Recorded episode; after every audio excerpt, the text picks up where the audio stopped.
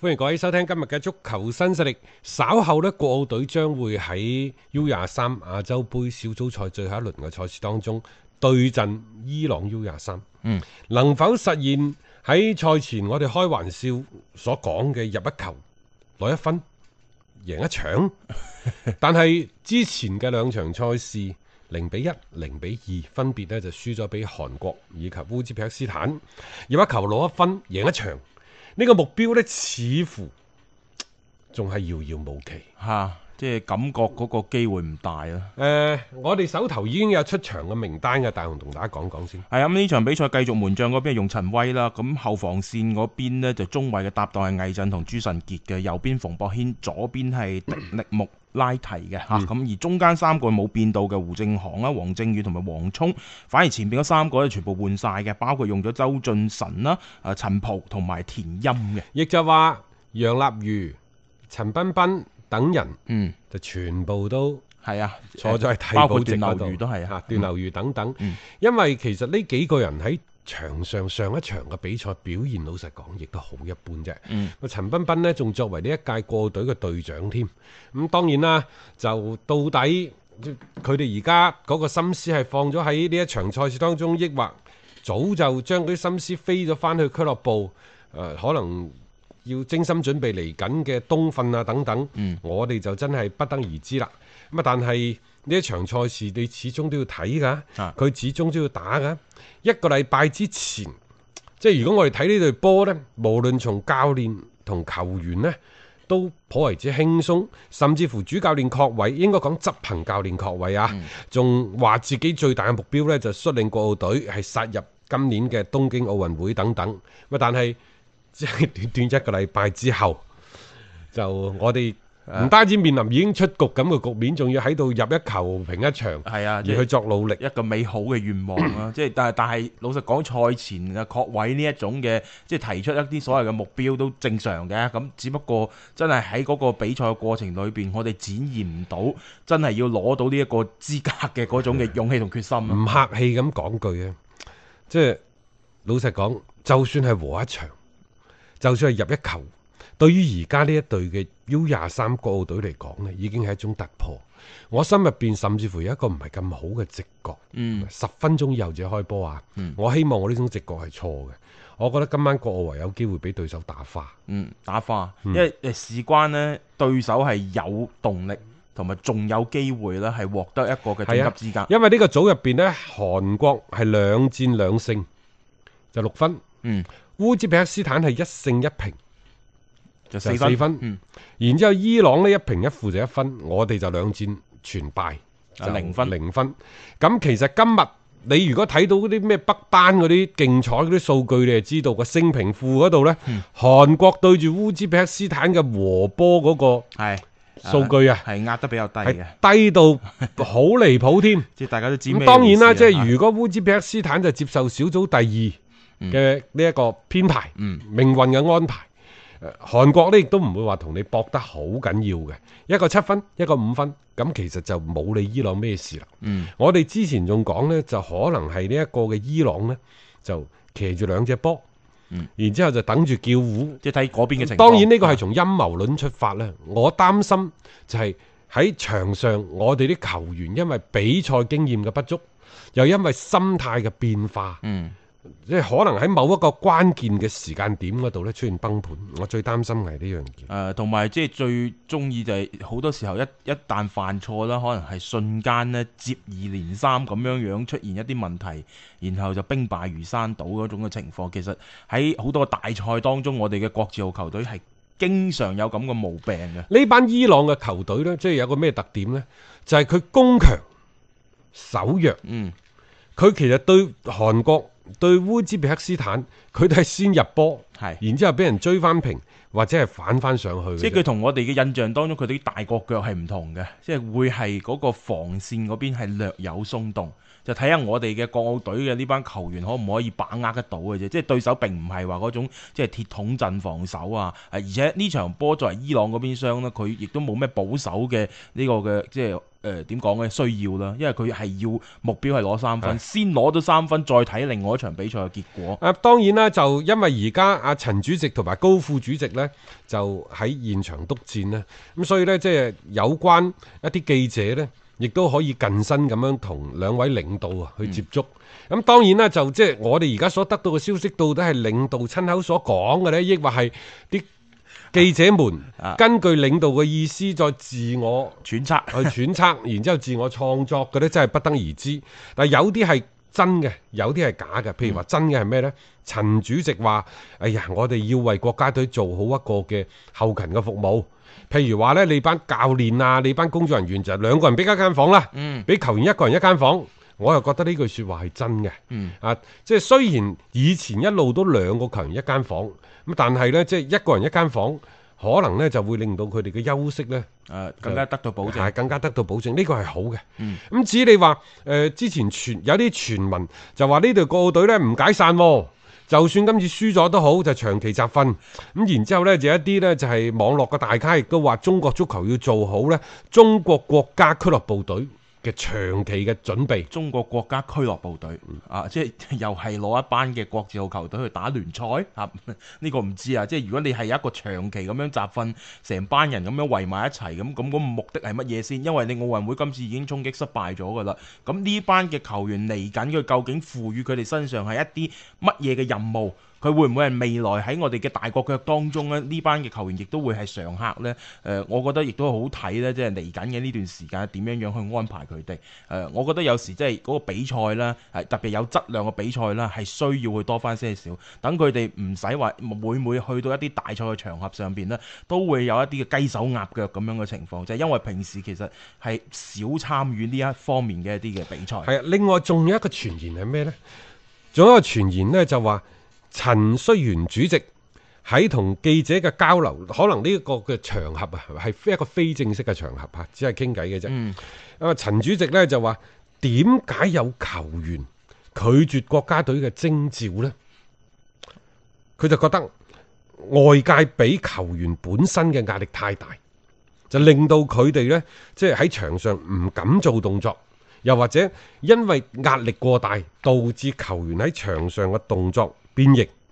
所以長此以往呢，球員對被徵召入國家隊呢有抵觸嘅情緒，甚至乎出現咗極少數球員拒絕為國足出戰嘅現象等等。不過陳主席就認為呢，啊呢、個事情嘅情理之中喎、啊我唔知道佢呢一番説話想表達嘅係咩意思。誒佢係話壓力係情理之中啫，係嘛？佢冇理由話 拒絕徵召呢一種係情理之咁中。佢就覺得呢，媒體同埋球迷呢，就唔應該即係揸住一啲球員國腳喺場上嘅失誤不放，就令到佢哋呢有好大嘅精神壓力。嗯我又想問下，對上幾次我哋嘅輸波，又或者係出局，到底係咪真係背負咗好大嘅壓力？譬如我哋成日都講馮蕭霆、嗯後邊嘅自殺式嘅防守啊，然之後我哋成日講武磊。啊，即即係係唔帶個波去國咁球大隊嘅波去角球旗，匆匆一腳射門，俾到對手一個反擊嘅機會等等。但係老實講，到底有邊一個真係真真正正埋怨馮蕭霆埋怨冇母女，係啊又或者今次魏震嘅失誤呢？嗯冇嘅喎，係咪？嗯即係話我哋廿幾卅年一路都係喺一個低水平嗰度重複。如果講每一次我哋嘅失敗，每一次我哋嘅出局，係咪都應該有球員因為佢哋嘅失誤而出嚟孭飛呢？咁如果係咁，搶場嗰一串名單起碼有二三十個，嗯試問你又記得幾個呢？係啊，即係可以組織一個一隻手指啊，數得晒，就係嗰三五個。冇錯。可能有一啲球迷早就忘記咗，就算我哋從事嘅係呢一行，即係足球報道嘅呢一行嘅工作，可能我哋記得都係嗰三五個，最多就六七個。即係唔會話每一場即係拎翻出嚟就即係可以將佢翻煎咁樣樣嚇，甚至乎我再問你一句就係、過去十次中國隊嘅主教練到十十個，過去十個係邊個？嗯你都未必數得齊。嚇，即係係啊，即係呢樣嘢就大家即係我覺得又唔好過分咁放大呢一種就係話你對咩失誤啊、出局之後，大家對你嘅所謂嘅咩壓力，我覺得有時係唔唔存在呢樣嘢嘅。但係一句説話，我哋講咗三十年，啊就係、今次嘅比賽令到我哋更加睇到咗我哋同世界一流水準、亞洲一流水準嘅差距。我哋都係應該呢，扎根於呢一個青訓。踏踏實實踏踏搞實實咁樣將中國嘅足球從娃娃揸起，從青訓揸起，咁樣先至可以為中國足球呢就開拓一個更加美好嘅將來。呢句説話我哋講咗三十年啦，啊啊！最唔踏實就係呢句説話， 我覺得好多嘅行家又好，好多嘅媒體又好，等等，喺佢哋所有嘅即係長篇大論之後，嗯最終落實到嗰最尾嗰句。都係青訓，係着眼點都係呢樣嘢，係冇錯啊！ 就等於大家到到最尾嗌嗌口號，係啊，然之後就散水即。係講呢樣嘢絕對冇冇錯，亦都唔會俾人哋即係話抽秤太多咯。但係事實上，即係講係容易，做就難。有幾多個係真真正正沉個心落嚟，同埋真係喺青訓上邊係落咗苦功嘅呢？誒、歷任過嚟好似感覺嗰個效果都唔好啊。咁所以就每一次嚇、一到一啲嘅大賽上邊一出局之後呢，就大家就只能夠係將呢樣嘢呢係歸咎於青訓，就係推只鑊咧，就俾啲前任話你冇做到，咁我冇人可可以用。咁啊，唯有就係咁嘅啫。即係多多少少咧，其實重複又重複，啊就會係去到一個幾惡性嘅循環當中。呢個係即係中國足球可能咁多年裏邊，俾人一個即係唔係咁好嘅一個印象，一個好主要嘅誒、呃原因嚟㗎。嗯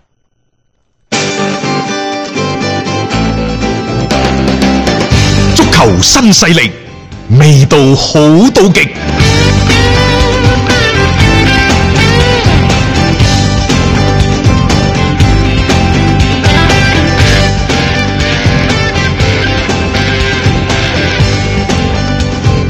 喺恒大呢，琴廣州恒大嚇，啊琴日呢就公布咗二零二零賽季亞冠聯賽嘅第一次嘅報名名單。呢、個報名名單其實之後呢仲可以有所調整嘅。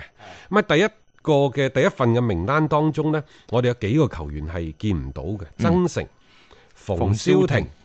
郜林等等都係見唔到嘅係，包括高拉特都未見到。高拉特嘅情況係咁嘅，因為而家呢，佢嘅入籍嗰度已經入咗㗎啦。嗯，但係到底國際足聯嗰度確認咗佢最後嘅身份未呢？而家係未最後定嘅。嗯，咁按照即係誒、呃我哋了解嘅情況呢，就係、喺第二次報名嗰陣時會上翻高拉特。到其時到底係外援嘅身份報，抑或係內援嘅身份報呢？一切就要睇國際足聯對於佢身份嘅最後嘅認定。認定咯，係咯，啊因為因為好多球迷要搞清楚一樣嘢，一個球員嘅國籍同埋佢嘅嗰個參賽嘅會籍呢，有時佢係需要一個嘅過程嘅，特別你要上報國際足聯嗰邊啊認可咗你，你係可以代表誒、呃我哋嘅誒國足啊，或者你符合呃誒已經成為咗我哋嘅所謂嘅歸化球員，先能夠啦喺相關嘅賽事上面報名。啊我覺得呢，其實最以陣呢個恒大夠㗎啦，嗯要提拔要提拔嘅。 嗯要買嘅，不如揾一啲年輕一啲嘅球員。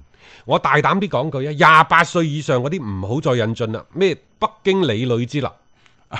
真係唔要好過要。係你俾三十三歲嘅蒿俊閔從後超車，仲話要揾呢一個寶蓮奴加嚴鼎浩加埋中二號去換，即係荒天下之大謬。哇即係呢啲咁嘅本位嘅思想，點解會咁濃嘅？堂堂一個京梅嚇，啊係嗯嗰啲我哋唔講啦。所以我就話，我哋亦都無需要，真係無需要乜嘢誒誒吳曦啊、嗯，李磊啊李磊啊等等，冇需要嘅，嗯因為左邊後衞呢度雖然我哋覺得呢正宗嘅左邊後衞唔多，但係我一眼睇落去，有好多人可以打左邊後衞嘅。嗯首先第一個係李學鵬，嗯佢係報咗名嘅；係其次梅芳係可以打左邊嘅，嗯係咪？係啊高準亦可以打亦左都邊得，嘅。高準亦可以打左邊，嗯甚至乎鄧涵文都可以其下實朴志洙有一段時間都可以擺佢喺冇邊錯度啦，㗎所以我就話夠晒人㗎啦，嗯冇需要再去揀去去揾邊個我㗎啦忘。記咗個好中啦二號啊。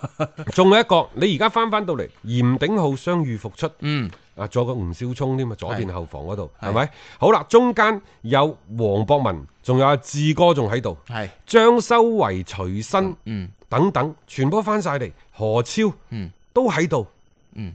夠晒人啦，我覺得。其實而家我覺得有啲人滿為患添啊，即係部分嘅位置上面啦，所以配備嘅即係球員啦係比較係豐廖富。力生又翻埋嚟，係廖力生亦都翻咗嚟，即係其實你中場嗰個位置都幾多即係可以選嘅一啲球員。你如果呢個時候再喺呢啲位置，你加啲咩吳曦嗰啲落嚟，其實係咪嗰個效果咁好呢？即係有時會引發一啲即係可能更加唔係咁好嘅一個情況添。我仲係嗰個概念啊，廿八歲以上嘅都唔要，嗯唔係話針對邊個人。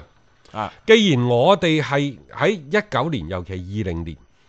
要呢一個更新換代，嗯夯實基礎，再次向亞冠嘅冠軍發起衝擊。我要呢啲三十歲開外嘅做乜嘢？係冇錯。你既然都已經你要係三十歲以上嘅人，你倒不如留翻郜林。 啊，留翻馮蕭霆啊，嗰啲即係由佢哋繼續打翻。既然即係佢哋嘅離隊係意味住廣州嘅恒大喺呢個更新換代嗰度行得更加之堅決，我仲不仲要你？嗯有咩用？即係確立咗方向，就唔好成日一步三回頭啦。即係有啲嘢該係點做就要點做。你既然係即係立咗咁嘅決心，而且你有咁樣樣嘅人手，你不如放多啲時間，放多啲機會俾呢一班球員，等佢哋去證明自己，唔需要再侵一啲其他嘅球員過到嚟嘅。你當然可能有啲球迷話，可能恒大嘅性質就係更盡可能咁去聚集一啲 即係話優質嘅可能國字號球員就擺埋一齊。但係事實證明，其實喺舊年呢，好多嘅一啲年輕球員過到嚟，得到一種嘅鍛鍊，並且佢哋都提升。我覺得呢樣嘢會比你喺目前嗰啲即係相對年紀偏大嘅老將再有進步，嗰啲嚟得更具一個驚喜啊！係，嗯所以即係誒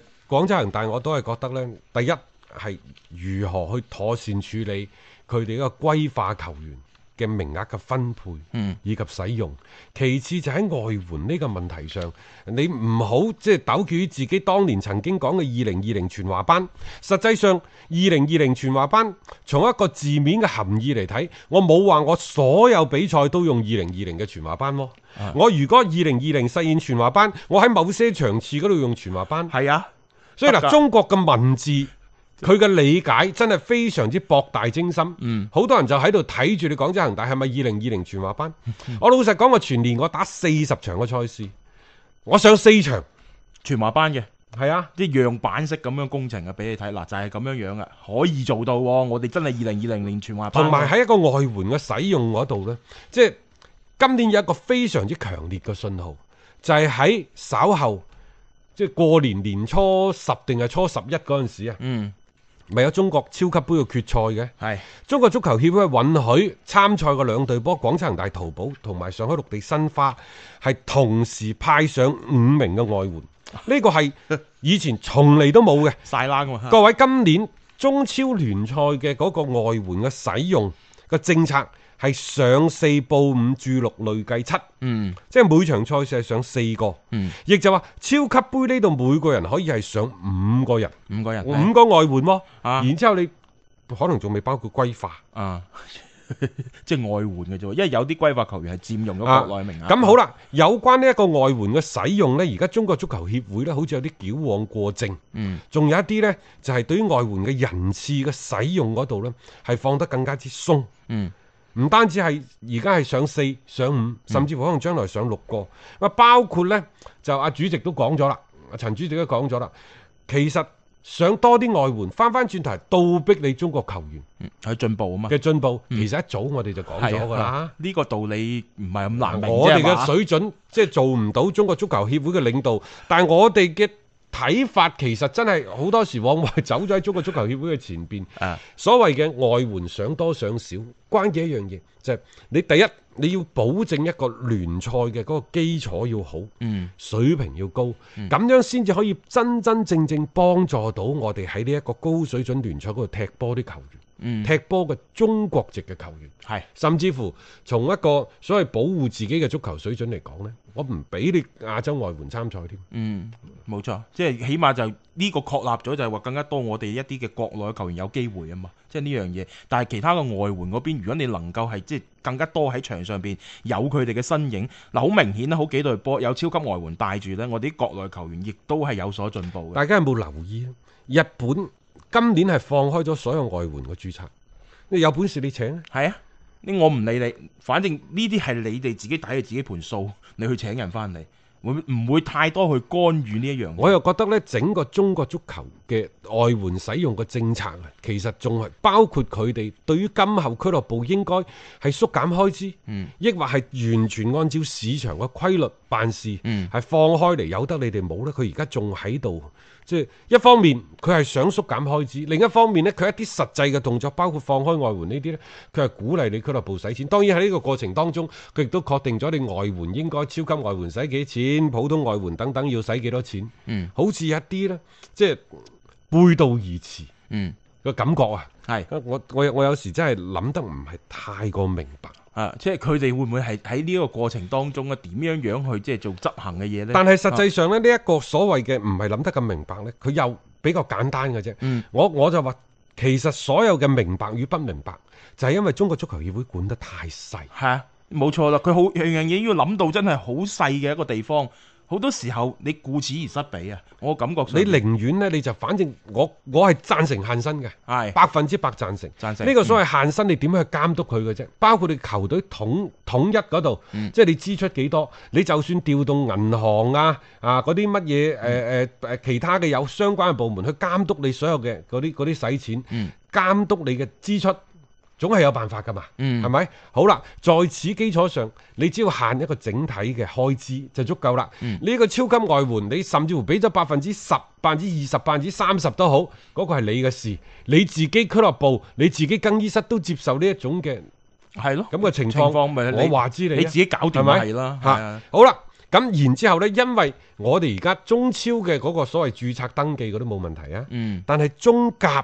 已經有兩三隊波，係啊，即係可能面臨住呢個註冊解散，係啊，未未得嘅，今日包晏括我哋廣東華南。係啊，今日晏晝先係緊急出台有個遼寧通宏知運就即係推遲俾佢哋交嗰個嗰個所謂冇辦法，因為係啊啊今日真係交唔到。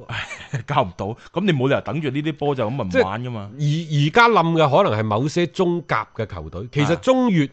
包括一啲中國冠軍聯賽，大家仲記唔記得啊？嗯。即係嗰啲可能換老細換球員就更加之頻繁，並且嗰啲中乙中國冠軍聯賽嗰啲全部草台班子嚟嘅啫，係年頭海埂、海口全部立一批 人啊，然之後嘈嘈埋埋打，打得咁上有機會啦，因為嗰度唔俾外援噶嘛，再不斷咁侵人，侵啲人啊然之後呢，係就嗰啲好打嗰啲僱傭兵過到嚟，係、嗯有機會就搏一搏。哦，老細今年衝唔到啦，明年唔衝啦，咁啊散啦。咁、嗯然之後換湯不換藥，咁可能又換咗嗰啲嗰個嗰、個情況更加之混亂。中甲呢，係因為佢知名度高，大家即係都有轉播可以睇到。係實際上中甲嘅情況呢，誒、好多球隊都無以為繼。嗯可能呢一股風潮啊，明年或者後年就會吹到嚟中超呢度。今年已經有咁嘅跡象啦，重慶啊，啊包括大連人嗯即係講啊話等等欠，啊欠薪都之類都有啊嗯咁樣嘅趨勢。可能明年後年佢就會嚟嘅咯。所以我就話長遠嚟講。限制一個整體嘅支出嗯係啱嘅，嗯真係啱嘅。但係你限制完之後，你就冇理佢其他嗰啲咩限制球員嘅身價、限制球員嘅人工嗰啲，你真係唔好理咁多。即係交翻俾市場，交翻俾俱樂部自己拆掂佢。我都話啦，拿來主義，嗯，人哋百幾年短嘅可能二零二廿幾三十年，嗯